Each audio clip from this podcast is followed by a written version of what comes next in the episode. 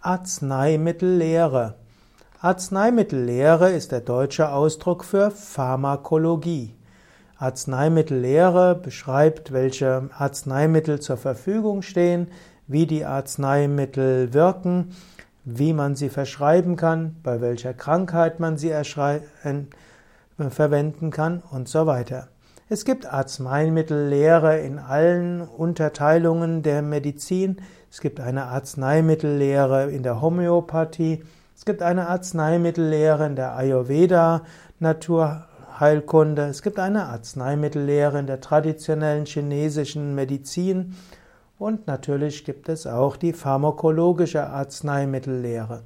Es gibt Arzneimittellehre in der Phytopharmakologie, also in der Pflanzenheilkunde welche Pflanze bei was eingesetzt werden kann, in welcher Dosis und in welcher Form.